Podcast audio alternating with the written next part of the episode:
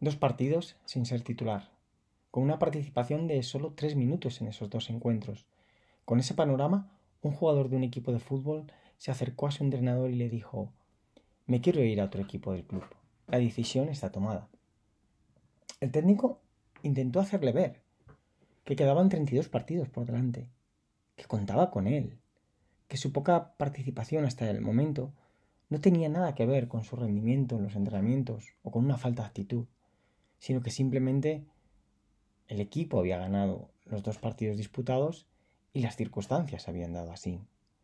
De poco le valió al técnico intentar hacerle ver que confiaba en él, que para él, durante la temporada, iba a ser un jugador importante. Y por lo tanto, le pedía que no, que no bajara los brazos, que no se rindiera, que peleara contra su situación actual, que se rebelara. El caso es que en el entrenamiento siguiente el chico ya se estaba ejercitando con otro equipo de la, de la entidad. Es que el primer día me dijiste otra cosa. Le comenta otro jugador a su técnico en voz baja, casi yéndose, sin mirarle a la cara, para rematar con un... Bueno, la verdad es que da igual. El entrenador le escucha y le dice, ven, por favor. ¿Cómo que da igual? No da igual. Sí importa. Porque no te dije otra cosa. Lo estás expresando justo al revés. Te dije, puede ser muy bueno, jugar muy bien, pero necesito que le pongas actitud, compromiso en los entrenamientos también. No se lo puedo exigir a los demás y a ti no. Estaría siendo injusto. No tengo nada que decir. La verdad es que no sé qué decir. No se me ocurre el que comentar. Esas fueron las reacciones de otros jugadores de otro club al ser preguntados por su entrenador, teniendo en cuenta que eran los más veteranos del grupo, por cómo veían al equipo después de cosechar la primera derrota de la temporada, cuando se llevan jugados nueve, nueve partidos. Todo esto que acabo de comentar son casos reales, conversaciones y situaciones que se dan en muchos equipos. Son situaciones deportivas, como siempre digo, por mi relación con el mundo del fútbol. Pero son momentos que se dan en todas y cada una de las áreas en las que dividimos nuestra vida, y con una frecuencia mayor de la que pensamos. Al final, lo que hacen es reflejar cómo las personas buscamos la vía de escape al primer eh, obstáculo que se nos presenta. Es como si nos hiciéramos pequeñitos, nos paralizáramos y solo viéramos en el salir corriendo o en el pues, ala, ahora me enfado y no hago esto, como las maneras de arreglar, entre comillas, las cosas. Una huida que nunca, a largo plazo, arreglará nada, pues el obstáculo, al final, va a volver a cruzarse en nuestro camino de una u otra manera, más tarde o más temprano, estemos donde estemos. Y será así, porque la vida no es un camino recto y sin baches.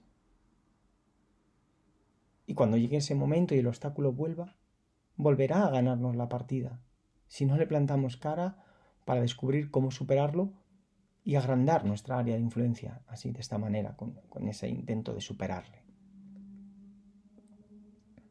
Esto es Poder Interior, un podcast que nació con la idea de, presentar y difundir una manera diferente de ver y vivir la vida.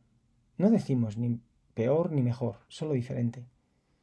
Como os comentaba, en ese mismo día, en el plazo de dos, tres horas, esos chicos tomaban el mismo camino. Bajar los brazos, tirar la toalla ante un obstáculo o compromiso, agachar la cabeza a ver si pasaba la tormenta. La situación preocupó a sus entrenadores. Estos no entendían cómo pese al hablar con ellos, al abrirles la puerta para que se expresaran, los jugadores apostaban por, por huir en lugar de afrontar. los técnicos veían cómo se decantaban por el camino más corto. Cada uno huyó a su manera. uno yéndose a otro equipo del mismo club, el otro buscando zanjar la conversación con, rapidez, y los últimos escondiéndose en un silencio para ocultar sentimientos, pareceres, dudas, preocupaciones. Varios ejemplos, en definitiva, del daño que nos hacemos a nosotros mismos cuando escuchamos a nuestro mayor enemigo, es decir, a esa mente tan poderosa que tenemos y no la cuestionamos ni un solo segundo la realidad que nos presenta. Es un enemigo que al vernos así de débiles, se hace cada vez más poderoso. Y nos ataca sin piedad, además, hasta arrinconar todo nuestro potencial. Ese frasquito de magia, esa pócima de Asteris que todos llevamos dentro y de la que hablábamos en el podcast anterior. Es sin duda un enemigo que sabe sacar beneficio de ese momento de debilidad que todos tenemos y que y por el que cada uno de nosotros podemos pasar en un momento determinado. Un enemigo que sabe cómo cerrarnos los ojos para que no seamos capaces de ver más allá. Un enemigo que sabe que si vivimos bajo ese estado emocional negativo que nos está generando, siempre nos va a gobernar a su antojo. Cuando las personas nos negamos al cambio, no nos damos cuenta de que nos estamos negando a nosotros, de que, de que somos nosotros los que nos estamos frenando. Si no nos gusta el mundo que nos rodea, los que debemos cambiar somos nosotros. Pues el mundo no va a cambiar. El mundo, la vida, las cosas simplemente son. Nuestra visión de la realidad, la lente con la que vemos nuestro día a día, hace que le pongamos la etiqueta. Y ahí ya está el lío. Porque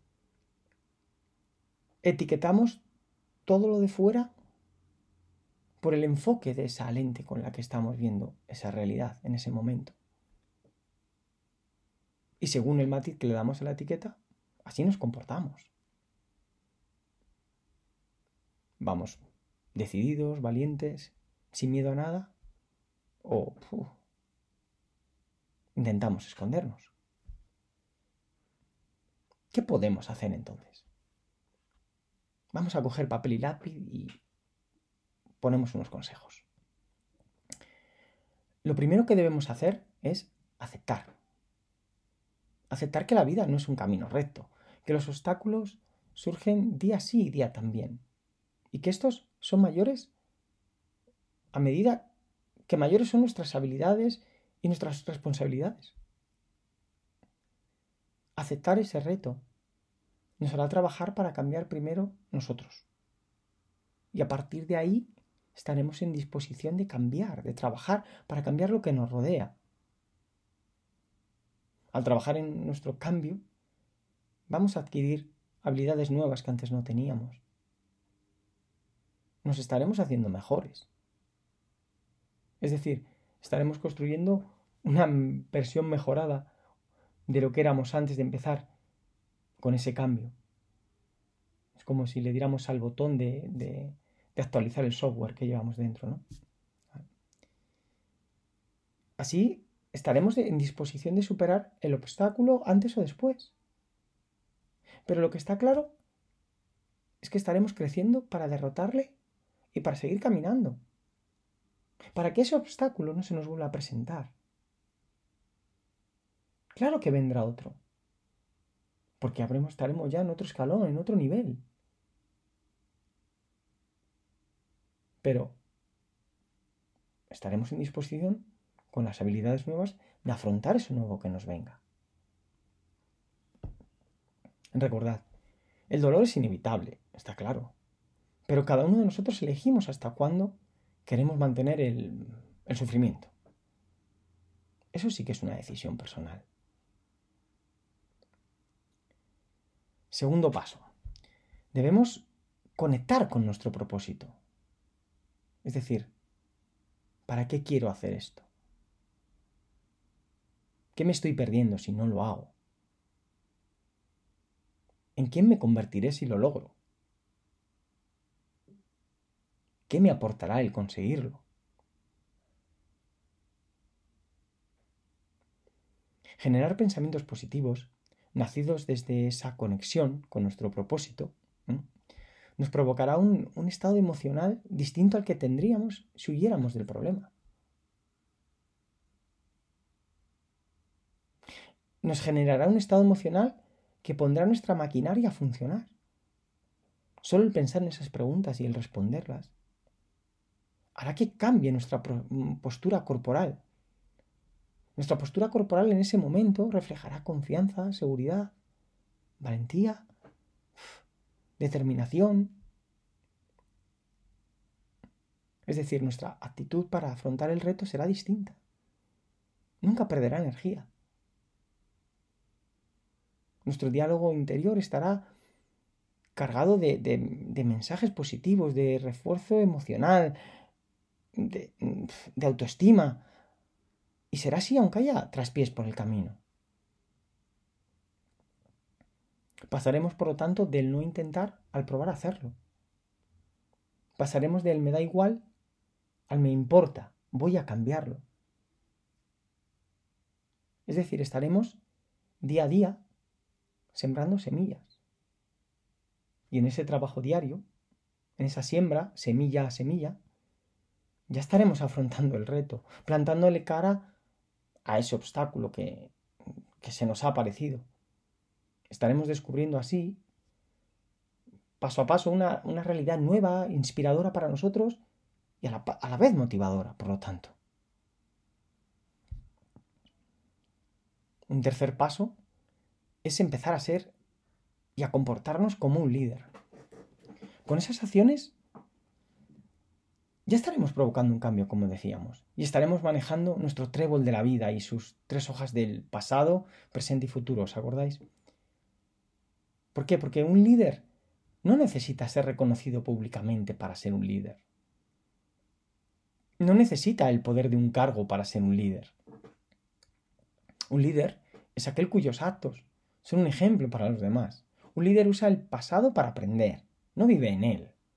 No deja que se convierta en el que dirige los pasos de su vida. Un líder usa el presente para ponerle a su servicio. Y lo convierte en el campo de prácticas, donde crear las circunstancias para provocar, bueno, pues ese futuro que desea o, o para acercarse lo más posible a él.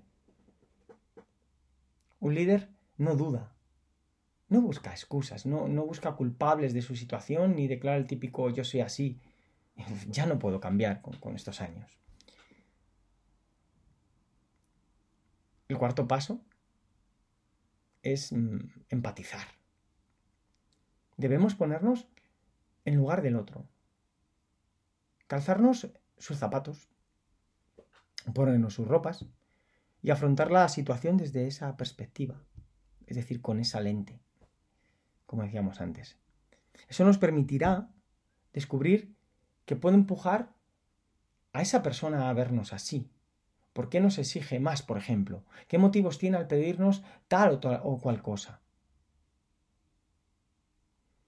Es una manera para descubrir que, que nuestro mundo no es el único mundo y que conocer las circunstancias de los otros puede ayudarnos a comprenderlas mejor, a conocer sus maneras de comportarse, saber que sus decisiones, perdón, no buscan fastidiarnos, sino que están motivadas por algo.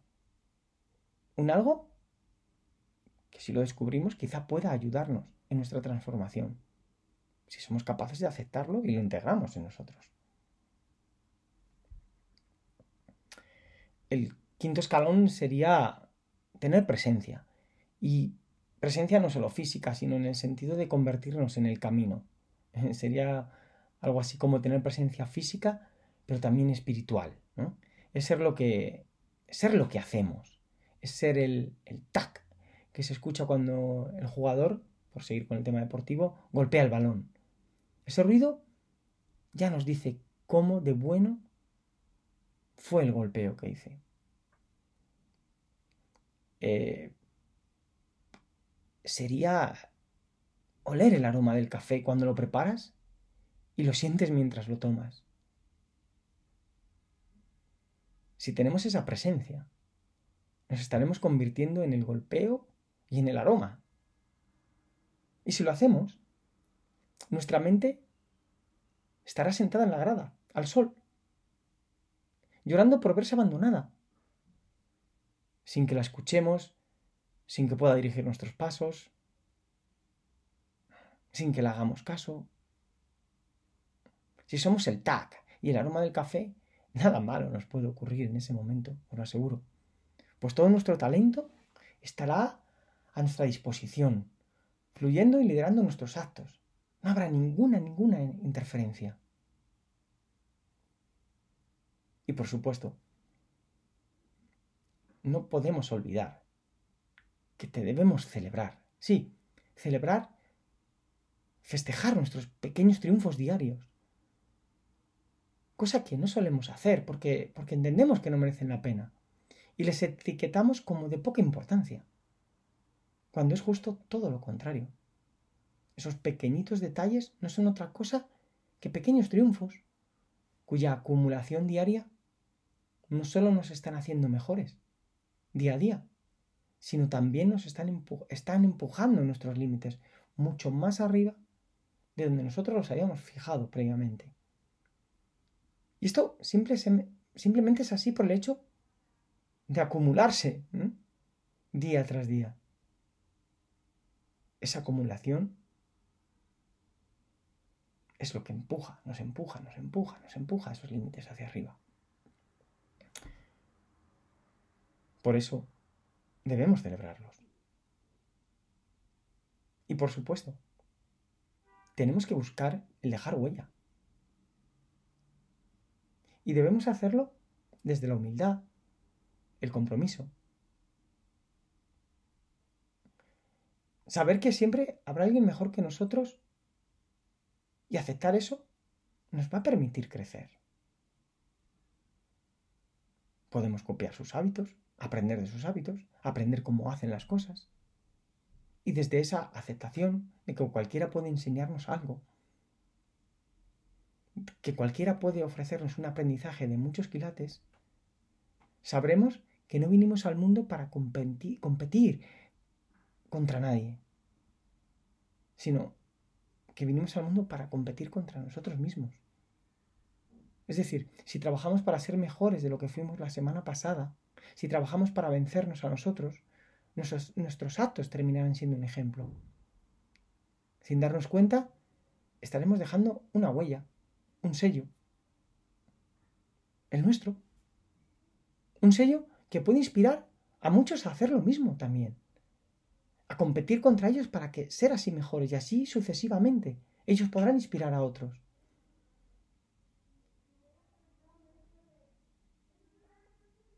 Quien quiere dejar huella no dice, me marcho sin luchar. No susurra, o ese bueno da igual y se marcha.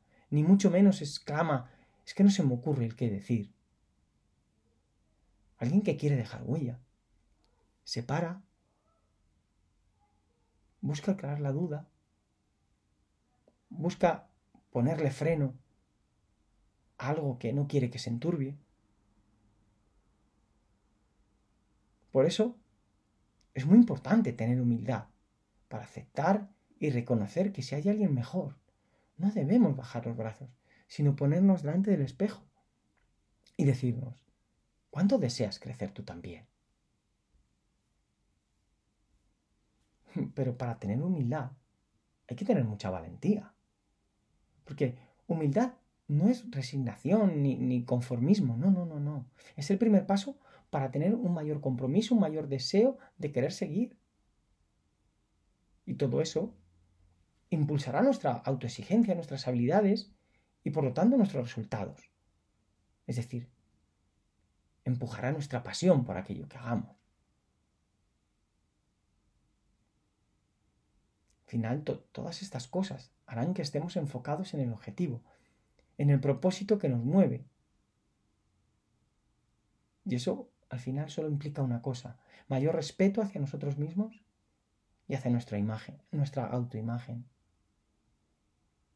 Y Y si eso es así, traerá consigo un mayor respeto hacia los demás. No les veremos como enemigos, sino como ejemplos de quien poder aprender. Y a su vez, provocará un mayor respeto hacia lo que nos rodea. Es decir, veríamos así que el mundo no está en nuestra contra, de que el mundo es, que las cosas pasan y que no son ni positivas ni negativas, simplemente son o pasan. Es cierto que nos gustan más o menos, pero quedarnos lamentándonos será un vehículo que nos conducirá a ninguna parte. Claro que nadie dijo que esto fuera fácil. Requiere un trabajo personal diario, sabiendo que habrá días en los que no siempre lo lograré, que no siempre me apetecerá y que no siempre tendré ganas de hacerlo. Pero tendremos que ser conscientes de que lo que no podemos hacer es huir, sino que lo que debemos hacer es tratar de pelear, de buscar ese dejar nuestra huella. Esa huella tomará cuerpo poco a poco. Es decir, digamos, tendrá más marca cuanto más trabajemos en hacerla visible. Cuanto más visible sea, más fácil será de percibir por los demás y por nosotros. Así que toca ponernos manos a la obra con los consejos dados, porque es una labor personal. Cada uno decidimos hasta dónde queremos llegar, pero sobre todo no podemos dejar que los árboles nos impidan ver el bosque. Muchas gracias, como siempre, por estar ahí. Hasta pronto.